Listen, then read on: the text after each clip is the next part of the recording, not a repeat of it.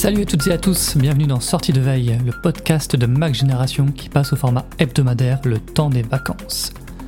Les actus, elles, ne prennent pas de vacances puisque la semaine a été plutôt chargée avec un lancement de produit et une révélation fracassante sur Apple. Le lancement de produit, c'est le casque Studio Pro de Beats, un nouveau casque à réduction de bruit active qui met clairement la pression sur l'AirPods Max. Quant à la révélation fracassante, je parle d'Apple GPT, une technologie similaire à ChatGPT qui serait actuellement en test à Cupertino, mais dont Apple ne saurait pas trop quoi faire. On va détailler tout ça dans le Flash Info. En deuxième partie d'émission, on va se pencher sur du matos apprécié par les utilisateurs avancés, à savoir les NAS. Alors comment accélérer significativement les débits de ces appareils? Pierre, qui a testé pour vous plusieurs solutions, va tout vous expliquer. Nous sommes le samedi 22 juillet, voici les infos de la semaine qu'il ne fallait pas manquer. Un iPhone plus durable c'est oui, mais un iPhone modulaire c'est non. C'est en substance le message de John Ternus dans une interview accordée récemment au site allemand T3N. Le responsable de l'ingénierie matérielle d'Apple a mis en avant plusieurs avancées en matière de réparabilité, comme la nouvelle structure de l'iPhone 14. Si le dos en verre est cassé, il est en effet possible de remplacer celui-ci beaucoup plus facilement qu'avant, sans avoir tout à démonter. C'est évidemment du temps de gagner pour le réparateur et de grosses économies pour les clients, puisque la réparation du dos chez Apple coûte 199 euros. Alors ça reste 200 euros, mais c'est deux fois moins cher que pour un iPhone 12 ou un iPhone 13. Cette nouvelle structure ne concerne malheureusement que l'iPhone 14 et le 14 Plus pour le moment, on espère qu'elle sera reprise par les iPhone 15 Pro. Alors, est-ce qu'on peut s'attendre à de futurs iPhones aussi modulaires que des Fairphones Eh bien, c'est non. John Ternus juge que les smartphones modulaires ont des inconvénients, en particulier en matière de fiabilité.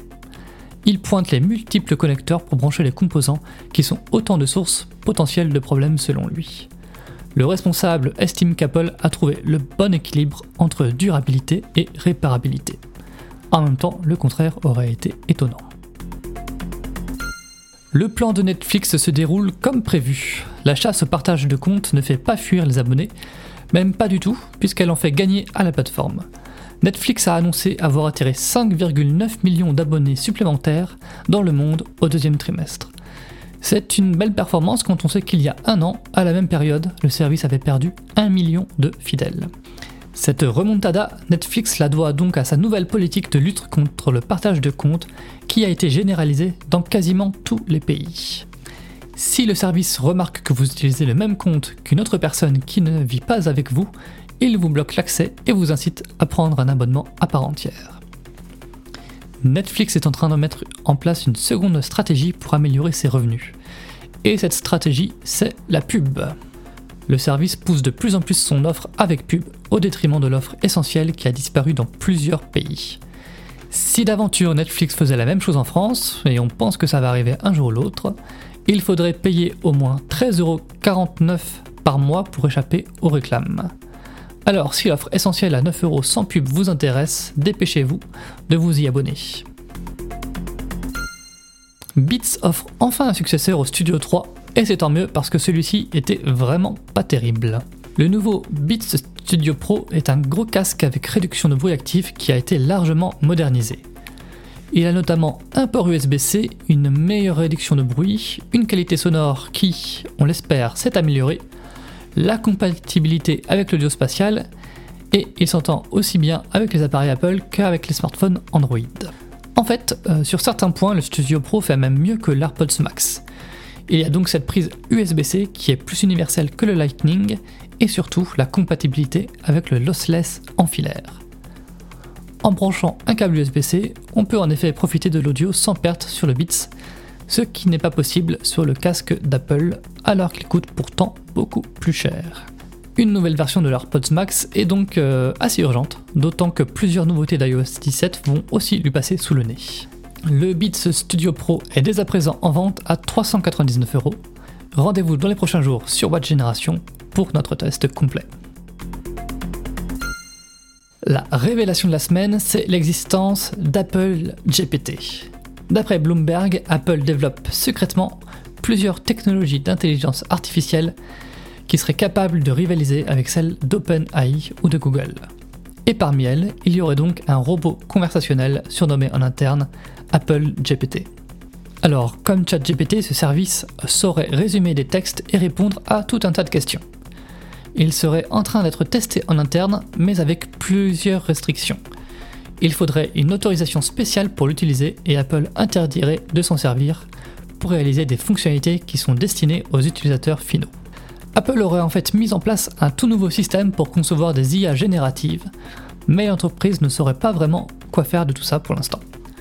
Alors, euh, on pense naturellement que Siri pourrait devenir moins bête avec ce genre de techno, mais c'est sûrement plus facile à dire qu'à faire, car les IA soulèvent des problèmes de confidentialité et de fiabilité.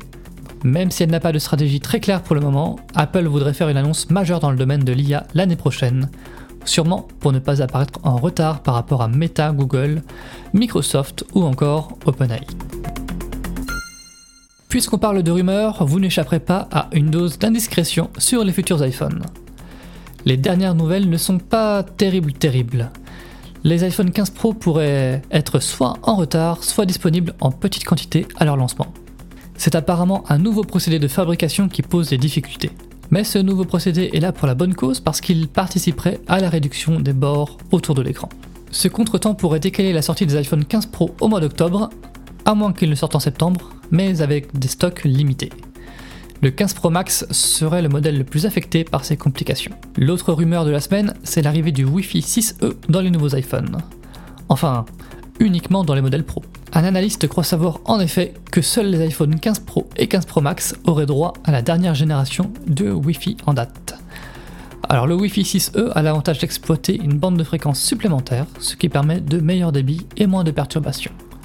Sachant qu'Apple distingue de plus en plus les iPhone Pro des iPhones standards, c'est une rumeur crédible et un signe de plus que pour avoir un iPhone vraiment au top, eh bien ça coûte de plus en plus cher.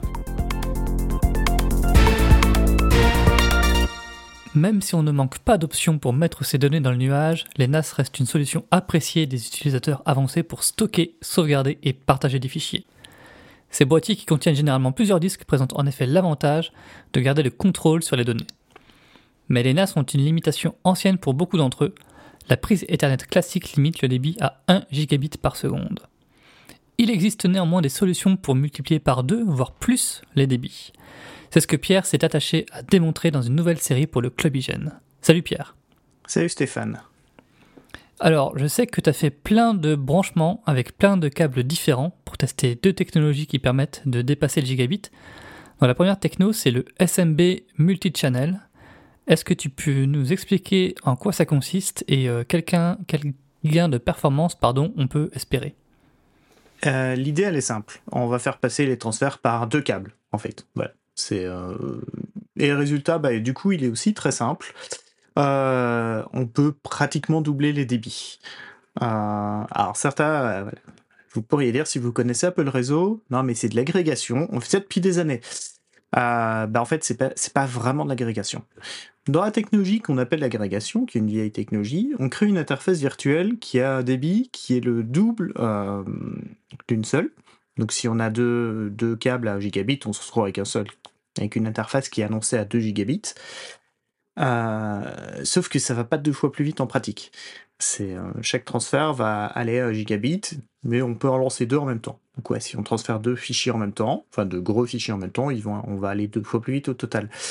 Euh, et puis ça nécessite surtout des switches adaptés qui sont plus chers. Enfin voilà, c'est un truc compliqué à mettre en place. Ici, le SMB Multichannel, c'est une technologie Microsoft qui est très simple en fait. Il suffit d'avoir deux cartes réseau identiques sur le Mac, deux prises réseau sur le NAS et un système à jour, et ça va aller plus vite. C'est automatisé. Alors, il n'y a pas besoin de switch adapté, il n'y a pas besoin de, voilà, de matériel euh, particulier, on met juste deux câbles. Euh, nous, on a essayé avec deux liaisons sur un NAS qui avait deux câbles à 2,5 gigabits. Euh, ça permet de transférer à peu près 500 mégasecondes contre 100 à 120 sur un NAS classique, c'est pas mal. Bah, la seule contrainte, c'est que du coup, il faut deux cartes réseau sur un Mac. Alors, si vous avez un Mac Pro, il en a déjà deux. Sur les autres, bah, il va falloir mettre des cartes USB, par exemple. Hmm. Alors, la deuxième technologie que tu as testée, c'est euh, bien différent, puisqu'elle repose sur le Thunderbolt. Donc la question, c'est la même que pour le SMB multichannel. Euh, comment ça fonctionne et jusqu'à quel point ça accélère les débits? Alors Thunderbolt, c'est un peu plus simple en fait. Euh, vous l'avez peut-être déjà vu d'ailleurs euh, si vous reliez deux Mac avec un câble, simplement. En fait, macOS va créer une, une, liaison réseau virtuelle. Ça s'appelle le pont Thunderbolt. qui permet des débits de 10 gigabits par seconde, ce qui permet en pratique de faire à peu près 1100 mégasecondes, ce qui est plutôt élevé. Euh, à la base, c'est fait pour surtout relier deux Macs. Par exemple, pour quand on a un nouveau Mac, on les relie comme ça, ça permet de faire un transfert euh, de l'ancien vers le nouveau très rapidement. Mais euh, QNAP, fabricant de NAS, euh, propose du Thunderbolt sur certains de, de ces NAS en fait. Et voilà, alors bah, l'avantage c'est que c'est rapide. Euh, donc on peut vraiment faire 1100 euh, mégasecondes. Là, on a testé euh, avec des SSD dans le NAS, on peut atteindre ça. Et on a juste besoin de câbles Thunderbolt. Alors bon, les câbles en question, ils sont assez chers. Ça varie de 30 euros pour des câbles courts à 150-180 euros pour des câbles longs chez Apple. Alors bon, quand on parle de long, c'est 3 mètres les plus grands. Hmm. Euh, c'est efficace, mais c'est pas du, tout, c'est pas du tout adapté à un usage euh, permanent en fait, parce que bah du coup c'est des câbles courts, il n'y a pas de routeur, donc on peut pas euh, se connecter à Internet avec ça. Donc généralement, voilà, c'est pour accéder rapidement à un NAS. On va pouvoir, voilà, si le NAS est pas trop loin du Mac, on peut directement mettre un câble comme ça, mais il faut quand même garder des câbles Ethernet pour que pour les autres appareils ou pour tout ce qui est connecté à Ethernet. Hmm. Alors pour tester ces deux technologies, tu as utilisé deux NAS qui sont assez particuliers. Il y a le Flash Store 6 euh, d'Asus Store, qui est conçu spécialement pour les SSD, et le TVS 472 XT, un super nom euh, de QNAP, qui prend en charge le Thunderbolt nativement. Euh, moi, par exemple, à la maison, j'ai un NAS pour faire des sauvegardes Time Machine et stocker quelques fichiers. Est-ce que j'ai intérêt à passer sur ces NAS Est-ce que à qui ça s'adresse en fait ces NAS qui sont très rapides? Bah, les deux, ils disent quand même plutôt aux petites entreprises. Euh, voilà, euh, qui par exemple ont quelques personnes qui doivent sauvegarder leurs données ou beaucoup de données à stocker au même endroit euh, en sécurité sans devoir investir dans des vrais secteurs, dans des vrais serveurs. déjà la première raison c'est que c'est quand même assez cher. Hein. donc alors Store il peut recevoir 6 SSD en barrette et il vaut 550 euros sans les SSD. Euh, c'est un modèle plutôt compact, donc ça ressemble un peu à une PlayStation au niveau taille, donc ça peut être glissé à peu près partout. Et il euh, n'y a pas du tout d'emplacement pour disque dur, donc c'est vraiment euh, SSD uniquement. c'est l'avantage du coup que c'est assez silencieux et c'est très rapide parce qu'il a deux, il a deux prises réseau à 2,5 gigabits, donc là je disais on peut faire à peu près 500 mégasecondes avec deux câbles. Il y a une version un peu améliorée d'ailleurs qui a une prise Ethernet à 10 gigabits et qui peut accepter 12 SSD, mais il est un peu plus cher. Il se rapproche de 1000 euros. Euh, le NAS de QNAP, c'est vraiment un truc quand même qui vise plutôt les entreprises, pas les grosses, mais en tout cas les petites entreprises, parce que donc il y a 4 B pour des disques durs. On peut mettre deux SSD en barrette en plus, il a un processeur rapide, il a du Thunderbolt, euh, mais du coup c'est un truc qui vaut euh, entre 1500 et 1600 euros, ça dépend un peu de la configuration. Euh, mais ça permet des débits très élevés, euh, en toute sécurité surtout. Euh, après, si on veut des NES avec du Thunderbolt, il y a quelques autres modèles euh, chez QNAP qui sont équipés en standard.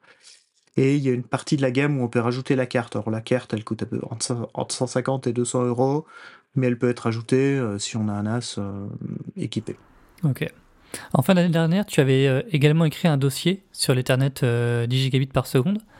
Alors pour quelqu'un qui voudrait dépasser le gigabit sur son NAS, euh, c'est quoi la solution que tu recommandes euh, au bout du compte?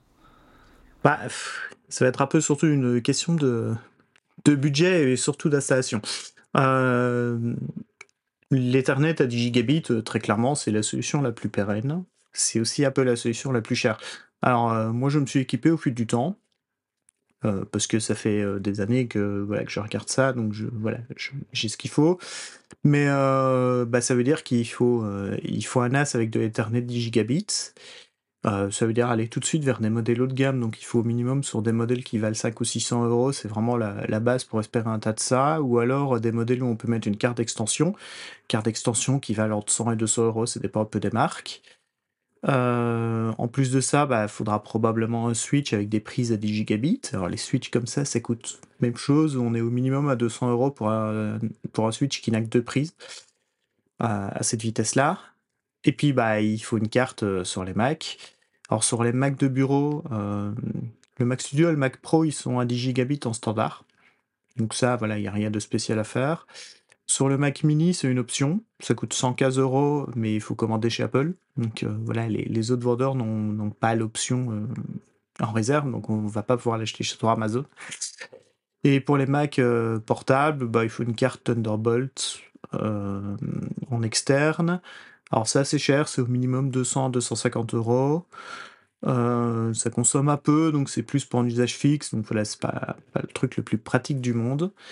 Et, puis bah après, euh, une fois que le réseau est installé, il euh, faut espérer que les câbles tiennent ça. Donc si on a des câbles dans les murs, on n'est pas certain qu'ils vont nécessairement tenir à 10 gigabits, parce que ça dépend un peu comment les électriciens les ont mis. Mais après, voilà, si on a de la chance et que tout fonctionne, euh, c'est pratique. Et surtout, bah, en plus, voilà, on a fait une actualité il n'y a pas longtemps. La majorité des fournisseurs d'accès, sauf Orange, maintenant, proposent des accès à Internet qui peuvent atteindre 8 gigabits. Alors, du coup, ça permet même de télécharger très rapidement. si on a de la chance, ça permet de télécharger avec des débits qui s'approchent de gigaoctets par seconde. même si en vrai, il n'y a pas beaucoup de serveurs qui tiennent ça. Donc oui, euh, le SMB multi-channel, c'est bien quand on, quand on a de la place pour en mettre deux câbles. Le Thunderbolt, c'est bien quand on peut mettre le, NAS à côté du Mac. La solution la, voilà, la plus intéressante, c'est quand même de l'Ethernet à 10 gigabits. Euh, mais du coup, ouais, ça a, un coût de mise en place un peu plus élevé. Merci pour toutes les explications, Pierre. Euh, maintenant, vous savez qu'est-ce qu'il faut commander pour avoir un super rapide. à bientôt. À bientôt. Et on vous invite à consulter les articles si vous voulez plus de détails. Et puis on se donne rendez-vous la semaine prochaine pour un nouvel épisode de Sortie de Veille. Salut Salut